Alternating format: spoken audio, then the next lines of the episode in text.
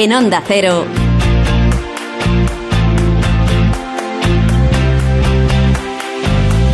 La brújula del verano.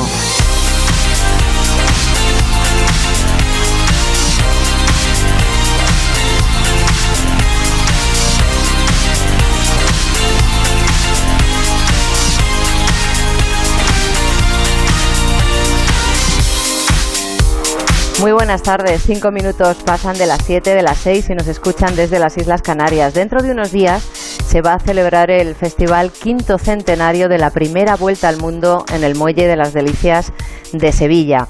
Un 8 de septiembre de 1522 regresaba la nao Victoria a Sevilla capitaneada por Juan Sebastián Elcano, la única de las cinco que partieron en 1519 al mando de Fernando de Magallanes. Coincidiendo con los 500 años de esta gesta, durante este festival se van a poder visitar cuatro barcos, la réplica de la nao Victoria, el galeón Andalucía, el bergantín Goleta Cervantes Saavedra y el buque Pascual Flores.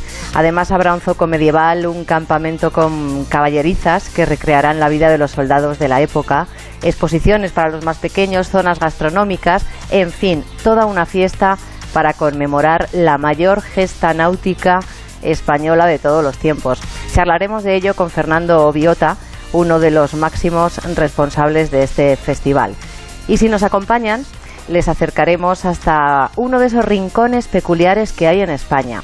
¿Sabían que el puente tibetano más largo de nuestro país está en un pueblo de León? Este pueblo se llama Sabero y está en un sitio maravilloso, en las puertas de los picos de Europa. Mujer y rock es la combinación perfecta para la cuarta edición del Festival Rock en Femenino que se celebra el próximo fin de semana en Torredón Jimeno, en Jaén.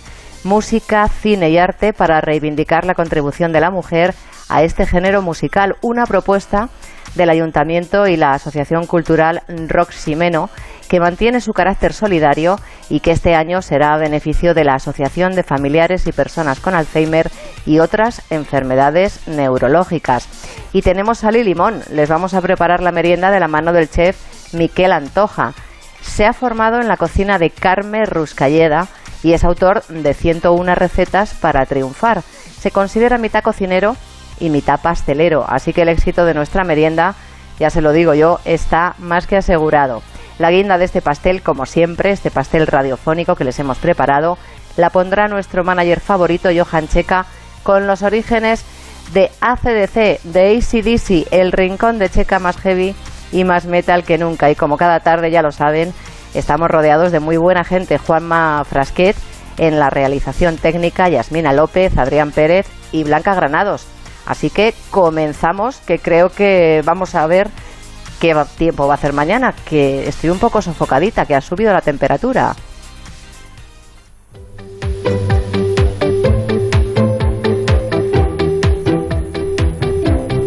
Adrián Pérez, muy buenas tardes. Muy buenas tardes, Mar. Pues sí. ¿Qué pasa? Pues ¿Qué has hecho? ¿Qué has abierto? ¿Las puertas del infierno otra vez? He abierto las puertas del infierno, pero solo para, para, el centro peninsular y para el sur peninsular, porque como veníamos avanzando, el paraguas iba a ser determinante, iba a ser necesario en el norte peninsular. Así que aquellos que vivan en esa zona, no lo guarden, ténganlo bien a mano porque mañana va a ser su mayor aliado. Por la tarde los chubascos además se irán extendiendo al este peninsular, así que tendremos chubascos durante todo el día. ¡Uy, muchachos! ¿Ustedes escucharon el rempálago? Como bien decía, en la capital y en el sur peninsular, en el centro también, tendremos que seguir esperando a que refresquen esas temperaturas porque seguiremos con mucho sol y con mucho calor. Brumas y bancos de niebla por la mañana en zonas montañosas del tercio norte y en Levante, polvo en suspensión en el sur peninsular y en Canarias y las temperaturas pues siguen subiendo, volvemos a esa dinámica, esa ola de calor constante este verano. Las temperaturas diurnas subirán en gran parte del país, llegando hasta los 36-38 en los valles y los ríos y, bueno, en la mitad sur y en la meseta norte. Las cifras, la mínima más baja, como nos gusta también, que se está uniendo poco a poco a nuestra favorita, que es Burgos, es Teruel con 15 grados. Hombre, hombre, nos vamos a Teruel, claro que sí. Qué fresco se está aquí, ¿eh? Fresquito y cómo, cómo nos gusta, cómo nos gusta para relajar esa subida de las temperaturas. En Vitoria tendrán 17 grados, en Salamanca y Santander 20 y en Murcia llegarán a los 22 grados. Uno más habrá en Madrid, en Barcelona y Alicante se plantan en 24 y la noche más calurosa estará en Valencia con 25 grados. La máxima más baja se situará en Coruña con 23 grados, 27 en Cádiz, 31 en Pontevedra y 34 en Sevilla y León. Dos más tendrá Palencia y la temperatura más alta estará en Toledo con 39 grados. Estoy de muy mal humor, irascible e irritable por el calor. Bueno, pues ese calor que nos espera, ahora ya que tengo guardado otra vez eh, el paraguas en la mochila, vamos a saber cómo se circula a esta hora por las carreteras españolas. Eh, David Iglesias, DGT, buenas tardes. ¿Qué tal, Mar? Buenas tardes. A esta hora pendientes de varios accidentes que están provocando varias incidencias y retenciones. Destacamos el peor en Barcelona, la P7 en Martorell, en ambos sentidos, casi 3 kilómetros de retenciones. También dificultades por otro accidente en Tarragona, en la P7 en la Mella de Mar, dirección Barcelona, en Málaga, en la A7 en Fuengirola, dirección Marbella, y uno más en Toledo, en la A5 a su paso por Valmojado, que está provocando dificultades en sentido Extremadura. Al margen de los accidentes, lo peor en cuanto a retenciones, las entradas a Madrid por la A3 en Arganda y la A6 en Torrelodones debido a unas obras, obras que también en la salida por la A6 en el plantío están provocando retenciones. Es recomendable tomar la calzada central de uso libre para todos los vehículos. También en Guipúzcoa, en la frontera hacia Francia, hay tráfico lento en la AP8 a su paso por Irún.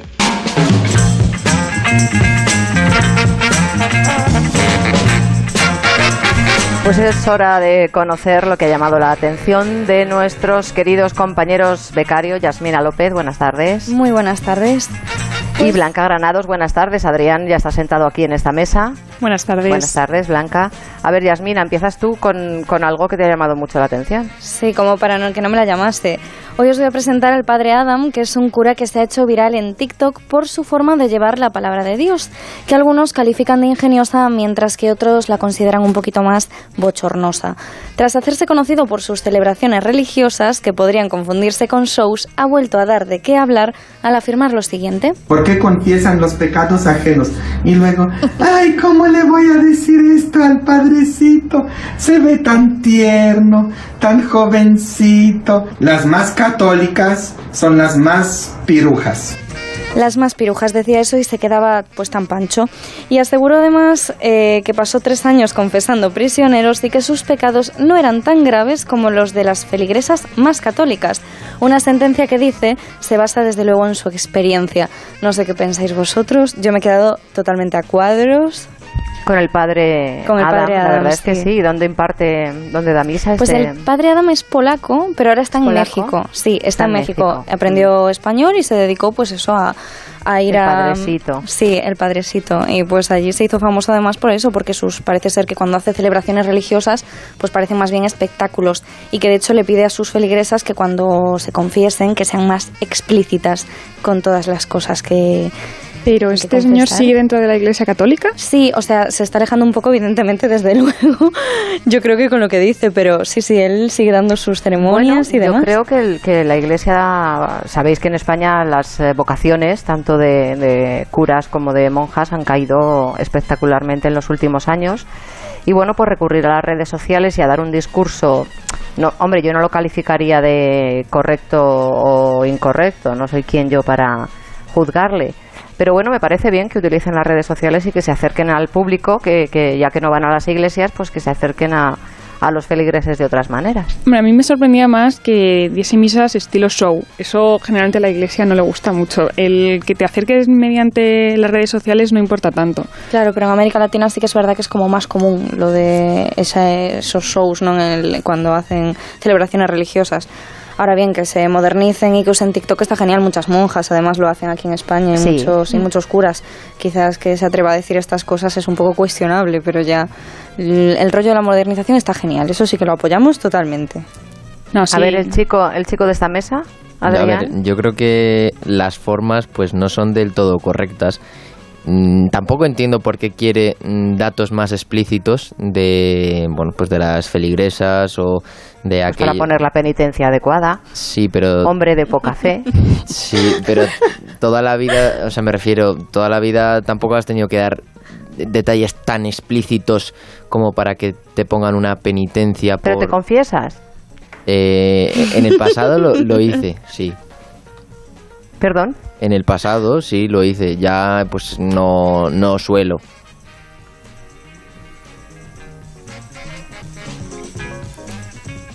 No suelo, no. La verdad que no. Bueno, y Blanca, ¿qué nos cuentas tú? Pues que va a salir el nuevo disco de Camela que se llama Que la música te acompañe y se estrena el 26 de agosto y es que ha revolucionado las redes con su portada. Y es que no es la primera vez que utiliza películas famosas como referencia para sus discos, entre ellas Gris o Piratas del Caribe. Pero es que esta vez ha utilizado mmm, la cultura pop para um, tener su marketing y ha imitado a Star Wars siendo Ángeles Muñoz, Leia, y Diony Martín, ¿Pero qué me dices? Qué el maestro Jedi. A la gente mmm, le ha encantado, le ha parecido brutal. En Twitter ha estallado y eh, ya estaba pensando en las futuras canciones de este disco, imaginando posibilidades como cuándo zarpa R2 o qué tiene ella que no tenga Leia. Y la mejor, sueño con Ewoks. Pero claro, todo Jin tiene su Yan y hay otros que no les han gustado tanto y estos son los fanáticos de Star Wars que no les ha hecho mucha gracia que este grupo icónico para las verbenas mm, utilice su querida saga. Que Bueno, que puristas unos y otros. Eh, Camela a mí me parecen...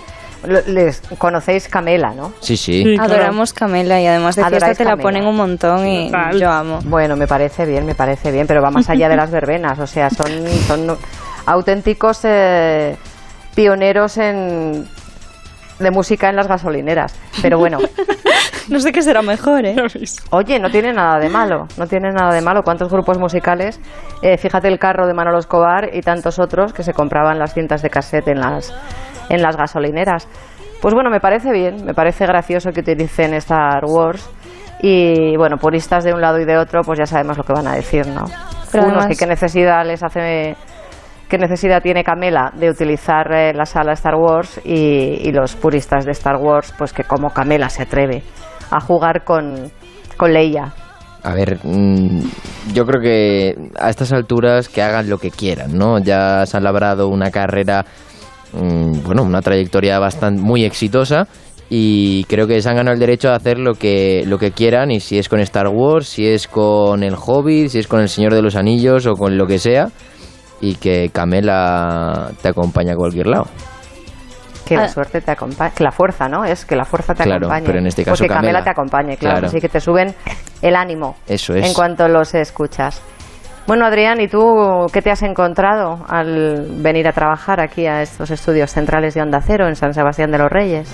Pues yo he de decir que, que me he reído mucho, ¿no? Con esta noticia, porque imaginaros estar volviendo a casa después de trabajar y encontrar un coche dentro del metro nada más picar tu billete. Pues ¿En esto, serio? Exacto. Pues esto fue lo que ocurrió la pasada medianoche cuando de repente apareció un vehículo en las escaleras de la estación de Plaza Elíptica en Madrid. Los bomberos han tenido que esforzarse a fondo para retirar el coche. Los bomberos bajan unas cuerdas especiales, las enganchan en el frontal del vehículo y después de más de dos horas consiguen sacarlo. Aunque no les ha resultado nada fácil, el conductor ha entrado por el acceso de autobuses, pero todavía se desconoce el motivo. Pues por bueno, pues se le fue de las manos, podemos decir, ¿no? Sí, sí, sí, sí, sí.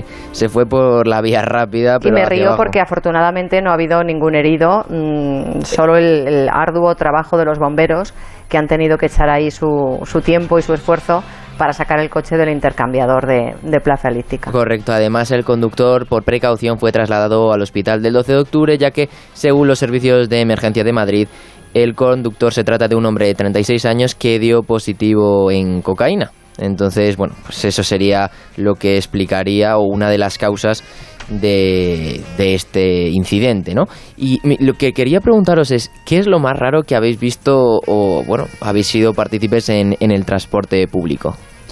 Bueno, yo no creo que se nivele a encontrarme un coche, pero recuerdo eh, estar sentado y de repente ver entrar a una chica muy muy mona vestida, pero llevaba en, en la cabeza una no era máscara, es que era una cosa gigante de toro.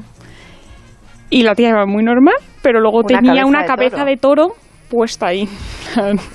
y A así lo se mejor venía pasaba. de una manifestación antitaurina o animalista, ¿no? Pues dio, una- dio muy buena imagen a, al metro, la verdad. Y tú como periodista blanca, ¿no se te ocurrió preguntarle, decirle, pero mm, ¿dónde vas con esa cabeza de, de toro? No, la verdad es que en ese momento creo que estaba más en shock que, que pensando de por qué.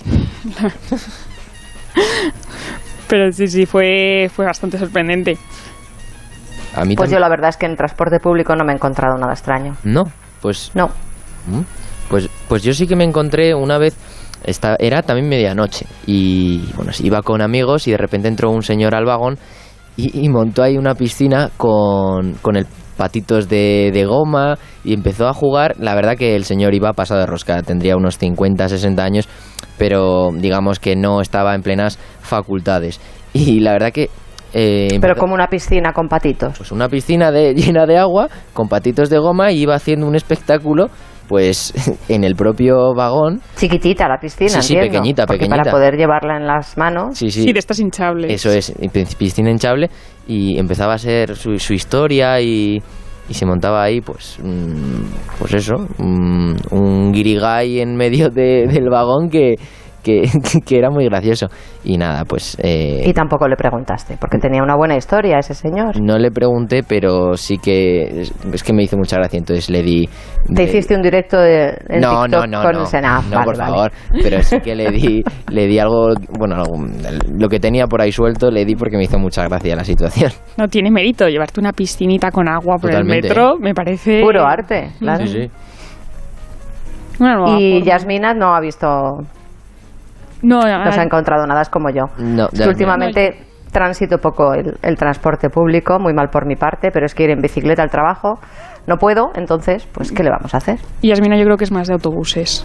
Es más de autobús. Y el autobús es más discreto que el metro. El metro se presta más a encontrarte cosas curiosas por aquello de las estaciones, en los intercambiadores, eh, Mm. etcétera, Y al etcétera. final que hay más gente. Mm. Bueno, pues tenemos que hacer una pequeña pausa con grandes consejos y después continuamos porque vamos a hablar con, con, Fern- con una persona que sabe mucho de la nao Victoria. Hasta ahora. En Onda Cero, la brújula del verano. Mar de Tejeda. Onda Cero Madrid 98.0 El envío de Burfaxes ahora es mucho más cómodo, rápido y económico con notificados.com. Con notificados.com envíe Burfaxes a través de Internet cómodamente desde su ordenador, con la máxima seguridad y validez legal, 10 años de plazo para acuse de recibo y testimonio notarial de certificación de contenido. Notificados.com, Burfax online postal y electrónico. Restaurante Asfontes. Auténticos productos gallegos. Carnes, pescados, mariscos, caldo gallego, empanada, lacón y una amplia carta de vinos. Salones ideales para celebraciones y también terraza. Con el excelente trato de siempre. Asfontes. En General Laci 10, cerca de Atocha. Y ahora también en la calle Áncora 32. asfontes.com.es. Solucionesconhipoteca.com. Préstamos desde 10.000 hasta 3 millones de euros. ¿Necesita liquidez? ¿Necesita dinero hasta la venta de su casa? ¿Necesita un préstamo para cancelar deudas o un embargo? Solucionesconhipoteca.com. 91 639 9407. Préstamos desde 10.000 hasta 3 millones de euros. Solucionesconhipoteca.com. Grupos Eneas. ¿Conoces el nuevo café de fanático by Cafés La Mexicana? Tanzania AA Plus Jane Goodall Project, un café de edición limitada cultivado directamente en el santuario de chimpancés de Jane Goodall, en Gombe. Equilibrado y afrutado, perfecto para tomar con hielo este verano. Un café de fanático, la marca de cafés de origen de La Mexicana. Descúbrelo en sus tiendas o en lamexicana.es y recíbelo en casa en 24 horas. Si te preocupas de buscar el mejor colegio para tus hijos y los mejores especialistas para tu salud, ¿por qué dejas la compra-venta de tu vivienda en manos de la suerte? Confía en Vivienda 2. Entra en vivienda2.com, la empresa inmobiliaria mejor valorada por los usuarios de Google. Con los ojos cerrados, vivienda 2. El 2 con número. Ahí estás. Hay un camino más corto para llegar a las indias de sus riquezas. Lo descubriré para vos. Merece la pena buscar la gloria si acabas muerto en el empeño. Rey os exigió que compartierais vuestras decisiones conmigo. Y eso es precisamente lo que estoy haciendo. ¡No! Los hombres dudan de que ni siquiera sepáis a dónde vamos. Os acusan por traición. El mapa termina aquí. Hemos navegado por aguas que jamás nadie antes había navegado. Todo eso no servirá para nada si no conseguimos completar este viaje. ¡Volvamos a España y hagámoslo con las bodegas a rebosar de especias! Así empezó la primera vuelta al mundo de la que se cumplen 500 años y que lleva firma española. El Ayuntamiento de Sevilla y la Fundación Nao Victoria han organizado el Festival Quinto Centenario Primera Vuelta al Mundo que tendrá lugar entre los días 8 y 11 de septiembre en esta ciudad, en Sevilla, en la recta final de estos tres años de celebración de la conmemoración de esa gran gesta de Magallanes y Elcano. Fernando Biotas, director de operaciones y proyectos de la Fundación Nao Victoria y además es uno de los artífices de este proyecto. Muy buenas tardes, Fernando. Muy buenas tardes. Hablamos de la mayor gesta náutica de, toda la historia de la navegación española. Pues sí, efectivamente, el- la primera vez ¿no? que, se, que se da esa primera vuelta al mundo en la que se descubren los diferentes mares, se, le- se dimensiona ese globo terráqueo, ¿no? O que estamos hablando de que es un hito incluso mayor que, que el descubrimiento de la Luna, ¿no? Por todos esos beneficios que, que, han venido en consecuencia, ¿no? Esa, a esa primera vuelta al mundo. En este, en este lugar donde decimos en el muelle de las eh, Delicias, entre el puente de los Remedios y el acuario de Sevilla, se van a poder ver eh, distintos barcos que se podrán visitar y que podrán eh, darnos una imagen de, de lo maravilloso, ¿no? de lo grandes que fuimos los españoles y por otro lado lo poco que explotamos esta maravillosa gesta. Bueno, sí, noso- nosotros desde nuestro punto de vista, ¿no? Lo que queremos es un poco pues, acercar esa, esa historia, ¿no? O sea, al final nuestra labor es la de promover toda la historia marítima española y, y qué mejor que a través de, de los propios barcos, ¿no? Que ya son obras de arte. Eh, en esta ocasión lo que vamos a hacer pues va a ser juntar varios barcos en conjunto con una parte en tierra en la que habrá diferentes actividades de diferentes índoles, desde teatros, conciertos, eh, espectáculos de danza, teatros infantiles, recreaciones históricas y todo va a ir girando en torno a esa, a esa primera vuelta al mundo. la idea un poco es acercar a todo tipo de público eh, esa mayor gesta, eh, esa gran hazaña eh, en diferentes formatos. Desde la Fundación Nao Victoria, que es una entidad sin ánimo de, lucro especializada en la promoción y desarrollo de este tipo de, eventos a través de las réplicas de barcos históricos, eh, pues bueno, mm, colaboráis con el Ayuntamiento de, de Sevilla y vamos a poder ver una réplica de, de la Nao Victoria, exhibida en la Expo en el 92, del Galeón Andalucía, réplica de uno del siglo XVII, el bergantín Goleta Cervantes Saavedra, construido en 1934, y el buque Pascual Flores, que se construyó en 1917 con el Guadalquivir de protagonista, ¿no, Fernando, para ver estos barcos? Sí, sí, la verdad que o son barcos de diferentes épocas en las que vamos a ver pues la, esa evolución ¿no? en todo la- el mundo náutico, desde pues, esa nao Victoria ¿no? que a- al galeón, que fue por los siguientes barcos que una vez ya que descubrieron tanto las Américas, pues ya los galeones iban con- conectando tanto América con Asia y estuvieron, fue el primer vehículo comercial que estuvo operando pues casi por, tres siglos, ¿no? A, a barcos más actuales, como puede ser el, el Pascual Flores, que se dedicaba a la ruta de la sal por todo el Mediterráneo, que, que son de los últimos pailebotes que siguen siguen en- en operativos, ¿no? O sea, con lo cual queremos que, que esa, esa diferente visión del mundo náutico y de todos esos logros, pues creo que, que le va a dar una, una amplia visión de lo que fuimos y hacia dónde vamos. Fernando, ¿y cómo surge tu, tu amor? ¿Dónde te enamoras tú de, de, de- de los barcos y, y de recuperar eh, la historia de la navegación española? Bueno, pues la historia mía con los barcos comienza en Estados Unidos. Y comienza con el, con el Galeón Andalucía, en la que estábamos haciendo una gira. Me llamaron para organizar eventos en, en Estados Unidos con el Galeón.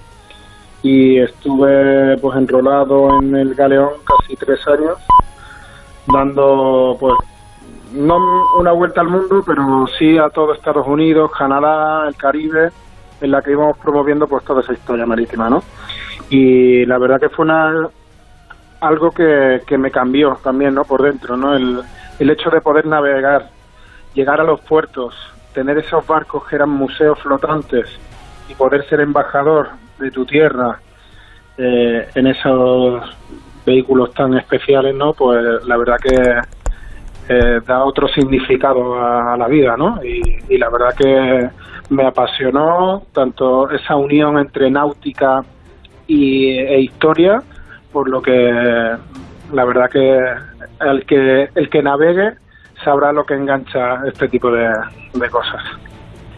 Además, en Estados Unidos, eh, Fernando, hay muchos jueces que se sorprenden de lo poco eh, reivindicativos que somos los españoles cuando se recupera un galeón hundido.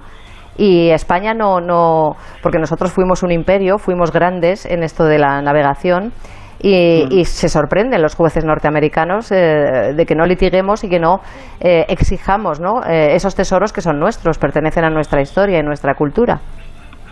Pues totalmente. O sea, al final, pues parece que como nosotros tenemos ya muchos, ¿no? y es algo que, que bueno, eh, tanto en ciudades, ¿no? Hay veces que cuando vas a, construir un metro, pues te encuentras ahí alguna mm, hmm. cualquier antepasado de, cualquier época, desde los romanos, visigodos, y, es algo que estamos muy acostumbrados, ¿no? Entonces, pues al final no le damos ese valor que realmente tiene. En Estados Unidos, que no tienen esa historia y, y lógicamente pues no tienen esos edificios, tienen muchos rascacielos, pero no tienen edificios históricos que tengan más de 500 años porque su historia es muy corta.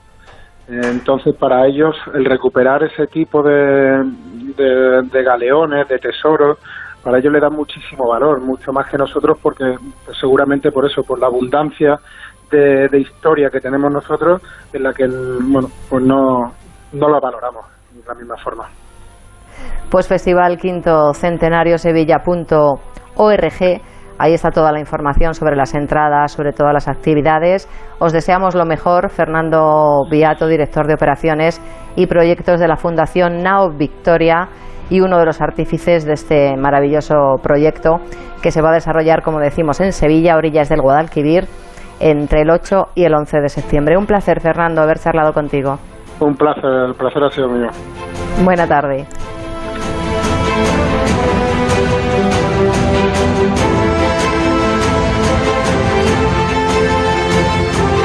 En Onda Cero, la brújula del verano. Mar de Tejeda. Nuestro WhatsApp 683 277 231.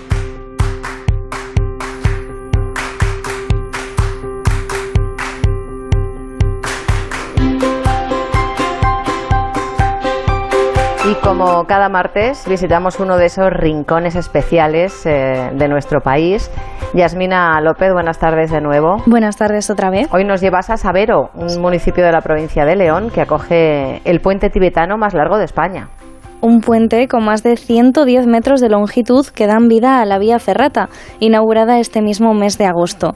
Su impresionante altura, la posibilidad de hacer parte del recorrido a través de una cueva o los puentes monos que lo complementan son solo algunos de los elementos que esperan convertir este paso en un reclamo turístico fundamental para la zona.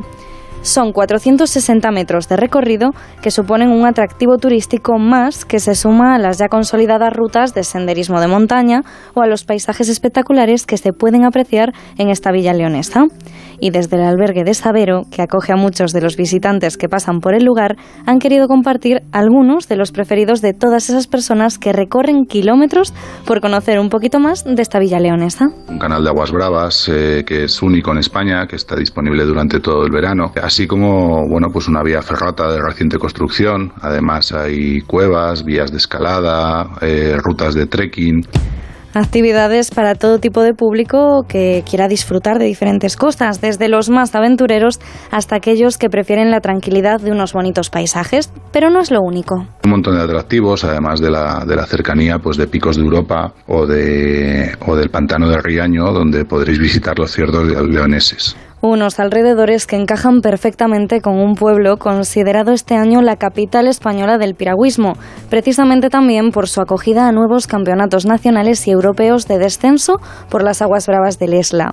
Sabero, que no siempre recibió este nombre, ya que en un primer momento el santo de la parroquia de Sabero fue quien bautizó el lugar, llamándose por ello Villa Santi Petri que significa pues Villa de San Pedro.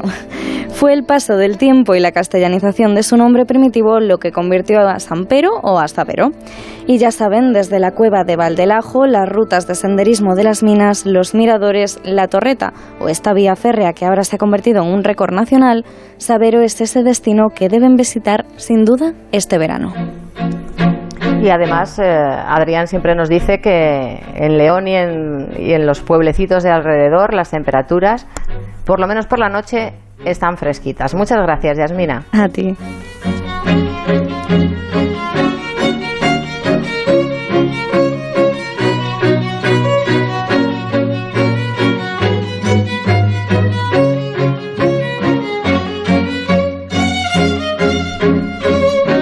Una pequeña pausa, grandes consejos y después continuamos porque vamos a hablar de rock y de mujeres.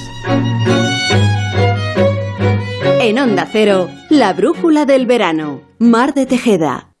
Onda Cero Madrid. 98.0 Grupos Eneas compra casas para reformar al mejor precio. Llame al 91 639 0347 o escriba a info@gruposeneas.com. Ha llegado la hora de disfrutar más que nunca, por eso te presentamos los nuevos snacks gourmet latino. Deliciosos snacks saludables elaborados con aceite de girasol, platanitos verdes, platanitos con miel, patatas sabor limón, chips de yuca, todo el sabor de América Latina en un solo bocado. Gourmet latino, porque comer sano es vivir mejor. Búscalo en tu supermercado habitual. ¿Conoces el nuevo café de fanático by Cafés La Mexicana? Tanzania AA Plus Jane Goodall Project, un café de edición limitada cultivado directamente en el santuario de chimpancés de Jane Goodall, en Gombe. Equilibrado y afrutado, perfecto para tomar con hielo este verano. Un café de fanático, la marca de cafés de origen de La Mexicana. Descúbrelo en sus tiendas o en lamexicana.es y recíbelo en casa en 24 horas. Onda Cero, Madrid. Ana, qué mala casualidad encontrarnos precisamente en un hospital. Hola Juan. Pues sí, sí es mala coincidencia. Es por mi marido que se resbaló en la bañera y se ha dado un golpe muy fuerte en la rodilla. Vaya por Dios, nosotros ese problema ya no lo tenemos. Hace tiempo llamamos a Duchamanía y cambiamos la bañera por un plato de ducha. Hazme caso, llama a Duchamanía y evitarás este tipo de accidentes. En Madrid, Paseo del Molino 6, 91 468 4907 y duchamanía.es. ¿Qué está esperando? ¿Qué está esperando? ¿Qué está esperando? En Mercaoficina también te estamos esperando. Nuestra ilusión sois vosotros. Y por ello tenemos los mejores precios, las mejores respuestas y todas las soluciones que precisen para su oficina, tanto en muebles nuevos como reciclados. Mercaoficina, aciertos y ahorro. www.mercaoficina.es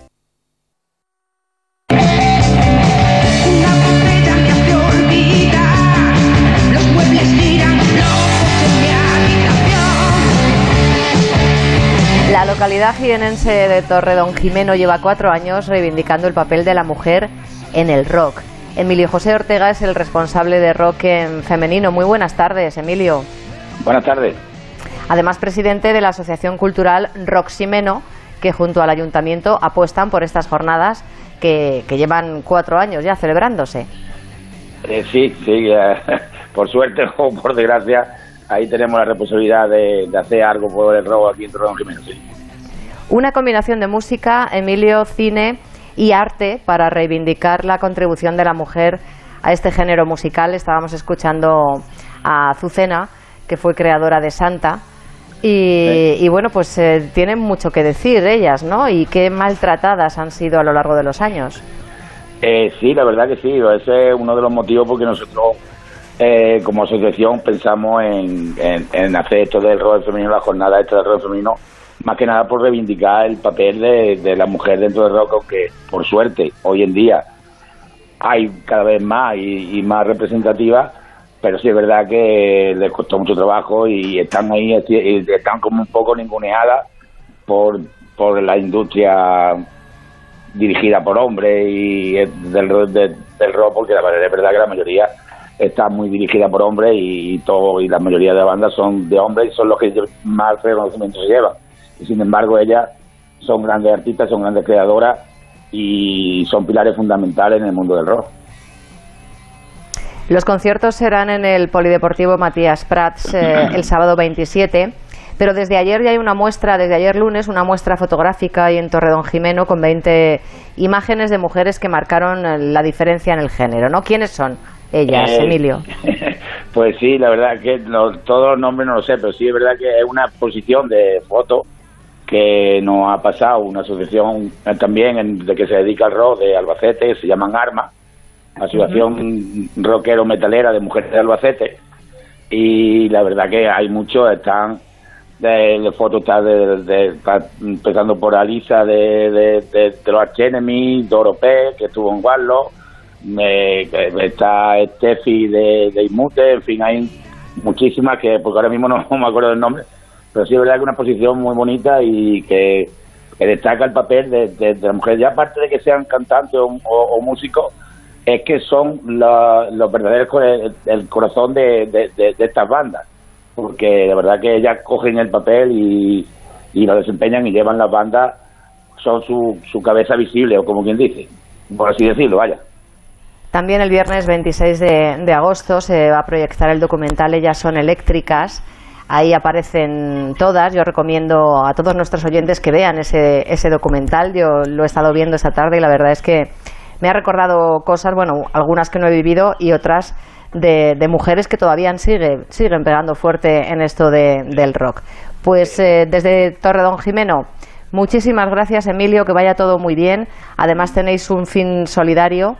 Los eh, beneficios irán este año a la Asociación de Familiares y Personas con Alzheimer y otras enfermedades neurológicas, ¿no?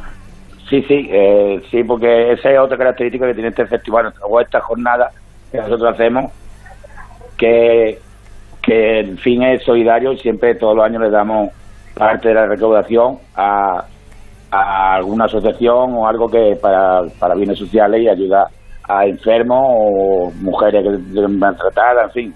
Cada año se, es una diferente, pero es verdad que ya que estamos y se saca dinero, como nosotros lo hacemos sin beneficio, porque esto es por amor al rock, como quien dice, los pocos beneficios que se sacan, intentamos que se haga algo solidario para que pueda ayudar a la gente y sobre todo a las asociaciones del pueblo.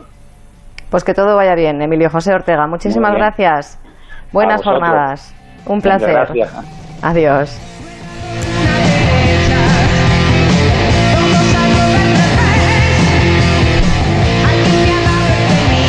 Son las 8 menos cuarto, casi las 7 menos cuarto si nos escuchan desde las Islas Canarias y es hora de qué? Pues de tomarnos una, una meriendita.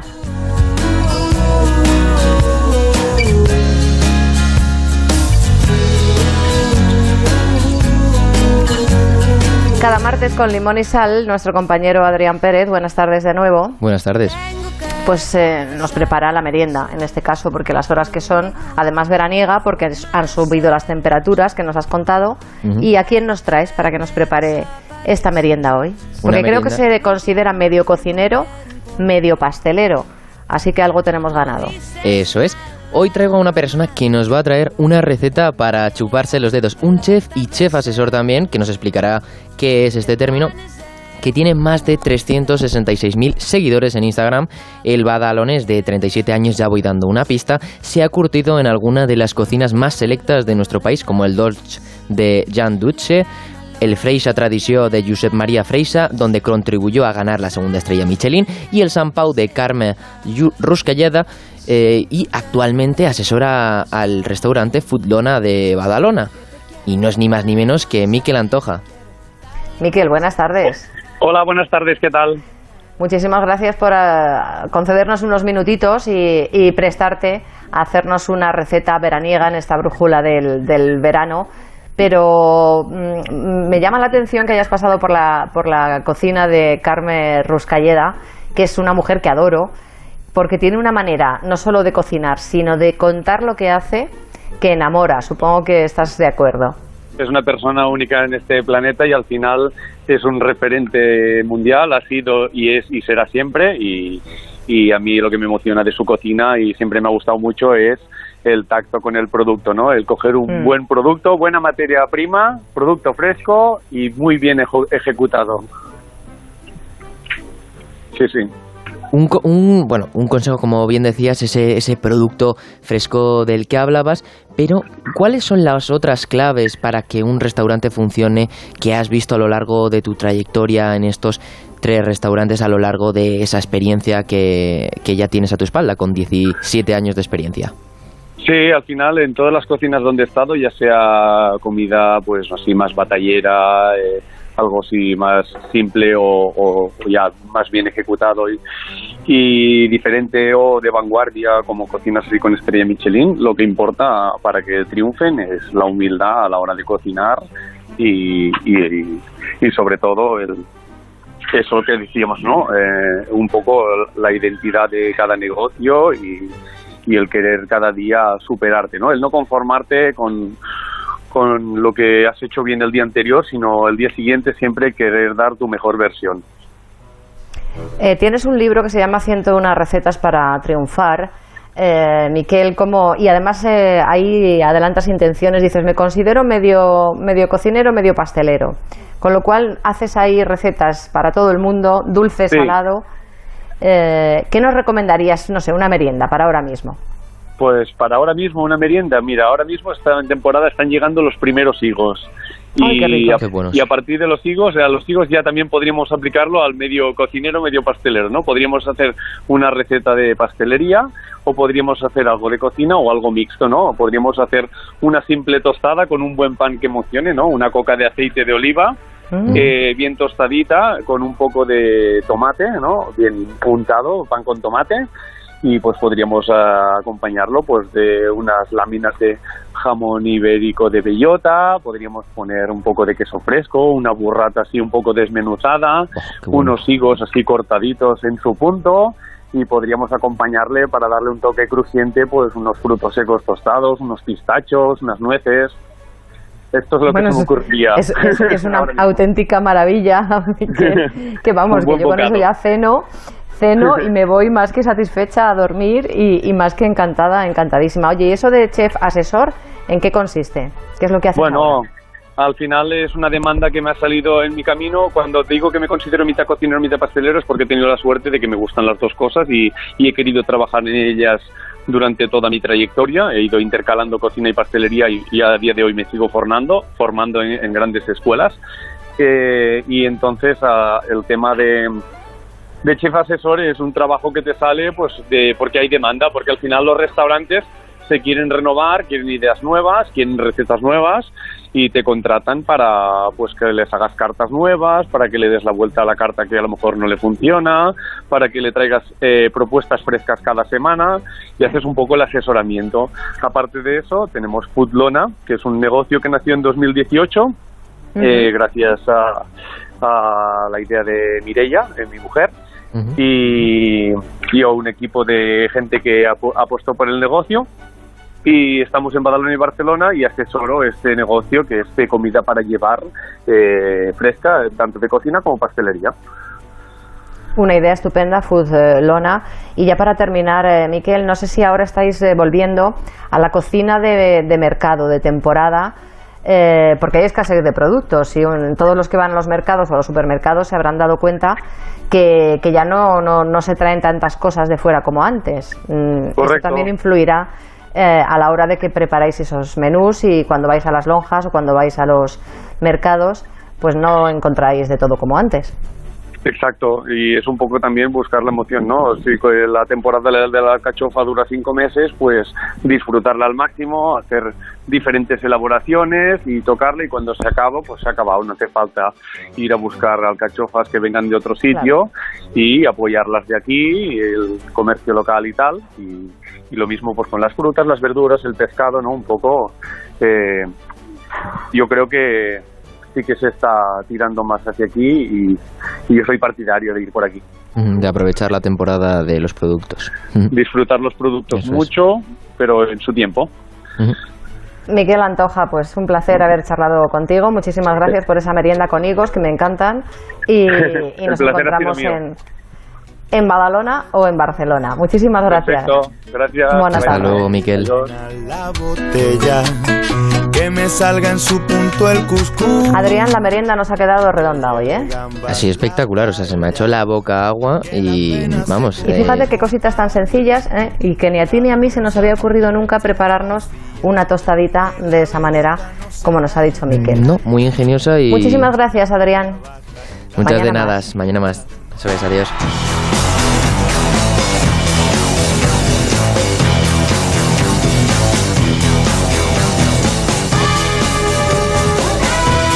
Porque cuando suena esta sintonía anuncia la llegada de nuestro manager favorito, Johan Checa, que hoy quiere rendir su particular homenaje a ACDC, que dirían en, aquí en los madriles, ACDC, que dirían otros, o hasta ECDC, que diría Santiago Segura. Johan, buenas tardes. Efectivamente, Dizzy. ECDC, que de todo hay. Sí, sí, sí. 1973, Australia, corriente alterna, corriente continua, que al final es eso, lo que el nombre, Pues lo que significan esas eh, siglas. Sí, además si, eh, si vas a un concierto de ACDC, eh, lo que sientes efectivamente es como, como una corriente ¿no? que, que te atraviesa y cuando te vas del concierto dices, ¿qué me ha pasado? ¿no? Eh, ¿Cómo puede ser que me haya tirado dos horas dando botes? Pues muy fácil. ACDC es puro rock and roll y de Australia porque, porque tuvieron que emigrar, porque al final ellos son británicos también. Pero bueno, pues eh, el destino quiso que, esta super banda, eh, yo creo que legendaria, eh, de, de- de rock duro, llámalo rock and roll, rock duro, eh, yo qué sé, se le puede se lo puede definir de muchas formas, pero que son de los más grandes, seguro. Fíjate, lo que yo no sabía es que cuando empezaron, cuando empezaban en, en 1973, actuaban en un nightclub e interpretaban eh, con su toque heavy y con su toque metal temas eh, de Chuck Berry, de Elvis Presley, de- incluso de los Rolling.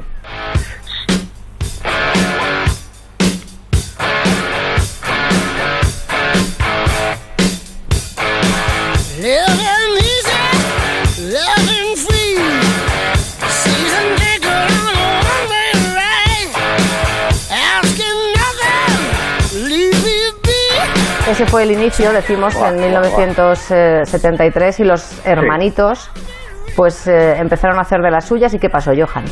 Pues nada, pues eh, Malcolm, Malcolm y Angu- Angus Young eh, montaron una banda cuando Angus era prácticamente un niño, creo que tenía 14 o 15 años. Allí en Australia, bueno, ellos tenían un hermano mayor que se llama George, que, que ya hacía música en una banda. Y bueno, pues así empezó un poco la historia de, de ACDC, ¿no? Que, que estos hermanos empezaron, ya te digo, con la, con la dirección de Angus a hacer canciones, eh, efectivamente tocaban en, en garitos y hacían versiones de Zeppelin, de, de Chuck Berry, de los Rolling, bueno, pues casi como empieza todo el mundo, ¿no? Y bueno, de repente aquello formó, eh, empezó a, a tomar forma de, de banda, metieron a, a otros a otros componentes, entró a cantar Dave Evans, que luego fíjate eh, que mucha gente siempre dice, no, no, es que los grupos tienen que ser los originales. Bueno, pues Bon Scott fue el segundo cantante de ACDC y dime a mí eh, si Bon Scott no fue importante para la historia de, de ACDC, ¿no? Porque desde que entró Bon Scott en el grupo en 1974, el grupo dio un giro total, sobre todo en cómo se mostraba a la gente, ¿no? Eh, bon Scott eh, venía, sus influencias eran muy de, de punk, del punk, y bueno, pues el grupo al final lo que hacía era una actitud punky con, eh, con una música, eh, no sé si llamarle heavy, rock and roll, hard rock, llámalo como quieras, pero el caso es que conectaron y fíjate hasta dónde llegaron. Y como todos los eh, grandes, pues hay leyendas, hay curiosidades. Se dice, Johan, que su música mm, eh, durante la guerra se utilizaba como tortura. Sí, yo me lo creo, ¿eh? Yo me lo creo porque, porque quiero decir, si no, eh, no tenemos, no tenemos ahora mismo información para desacreditar esto que se dice de que en Guantánamo se ponía la música de ACDC, pero bueno, la música de ACDC, la música de, de, más gente, ¿no? De- bueno, de- depende de la música que te guste, si te ponen ACDC, a lo mejor en vez de una tortura puede ser que te hagan más fácil el, el estar preso, ¿no? Pero bueno, sí, sí que es cierto que se comenta eso, sí. Y la vestimenta de colegial de, Angus, que eso siempre ha llamado mucho la atención y tiene una anécdota curiosa de por qué fue. Sí, sí, bueno, el, uniforme de colegio de Angus que, que todo el mundo además asocia ¿no? con, la, con la imagen de, de ACDC, pues es que cuando, cuando ellos empezaban a tocar, su hermana, que fíjate si tuvo influencia, la hermana de su hermana Margaret, hermana de Malcolm y de Angus, que tuvo una relación directa con el uniforme de colegial de su hermano, porque fue la que le aconsejó que se subiera al escenario con él, porque obviamente iba a ser bueno para la imagen del grupo, y fíjate cómo al final sí que fue así, ¿no? Se le asocia siempre, si tuvieras a Angus sin el, sin el traje de colegial en el escenario, no sería ACDC, ¿no? Y luego también la importancia que tuvo en el nombre del grupo, que sabes que lo cogieron los dos hermanos de lo que ponía en la máquina de coser de su hermana abajo, que ponía ACDC, pues de ahí cogieron el nombre. O sea que importantísima Margaret para la historia de ACDC. Y el primer gran éxito de, de la banda, Let eh, There Be Rock, Let It y Be tu Rock, favorita. sí. Sí, de Sí, sí, sí. 1977. Temazo, temazo, temazo.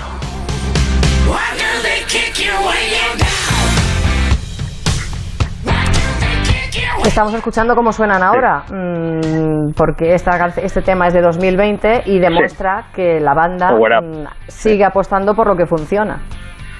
Claro, al final, al final los experimentos. eh, tú pregúntale, por ejemplo, a Iron Maiden, eh, cuando hace como unos 7 o 8 años, o a lo mejor alguno más, intentaron salirse un poco del carril, eh, se despeñaron, siendo Iron Maiden, o sea, fíjate, y, y ACDC yo creo que han sido muy inteligentes y no han hecho experimentos, quiero decir, o sea, eh, esto cómo funciona, muy sencillo, cuatro tíos en el escenario, bajista, dos guitarras, eh, un cantante la batería y, y fíjate la música que sale y siguen llenando estadios bueno, porque es, el grupo uno de los grupos más taquilleros de la historia o sea que es que sus giras se agotan eh, en, en media hora en cuanto salen los tickets no y para qué vas a cambiar Su próximo concierto, mm, todos aquellos que estén en Londres, se celebrará, vamos, pa- han anunciado que van a participar en el tributo a Taylor Hawkins, difunto batería Sí. de Foo Fighters, el Sí, 3 de sí, septiembre en, en Londres. Así que los más fans, ahí es donde van a poder haber- pues, ver. eh, pues ahí, ahí estarán obviamente y yo Ahí porque sí, vengan a. España para repetir y ir a verlos claro Johan, mañana más con ACDC nos vamos hoy, pero tenemos que ver cómo se circula a esta hora por las carreteras españolas. David Iglesias, DGT, buenas tardes. ¿Qué tal, Mar? Buenas tardes de nuevo. Hasta ahora seguimos atentos a varios accidentes. Uno de entrada a Madrid por la A1 en Alcobendas que corta el carril derecho y genera retenciones y otro en la salida de la capital por la A5 en Navalcarnero. También accidente en Toledo en la A5 en Palmojado provoca dificultades en sentido Extremadura. En Barcelona en la P7 muy congestionada por otro accidente en Martorell. 9 kilómetros de retenciones hacia la ciudad condal y un accidente más. Momento complicado también en Tarragona en la A7 en La Ampolla en dirección a Barcelona. Al margen de estos accidentes que no son pocos, también dificultades por obras en la entrada a Madrid por la 3 en Arganda y la A6 en Torrelodones y en la salida de la A6 en el plantío. Eh, aquí en este punto, recomendable tomar la calzada central, el carril Busbao, donde se ha habilitado ya la circulación libre para todo tipo de vehículos. También precaución porque hay dificultades en la frontera hacia Francia, en Guipúzcoa, en la P8 en Irún y en Cantabria, en la A8 en Torrelavega en ambos sentidos. Pues ya lo han oído, mucha precaución al volante. Los de la brújula del verano nos vamos despidiendo. Mañana volvemos a eso de las 7 y 5, 6 y 5 en Canarias, pero se quedan en buena compañía con toda la actualidad, con toda la información de este martes 23 de agosto con José Miguel Azpiroz y la brújula. Ya saben, como siempre, sean felices. Hasta mañana.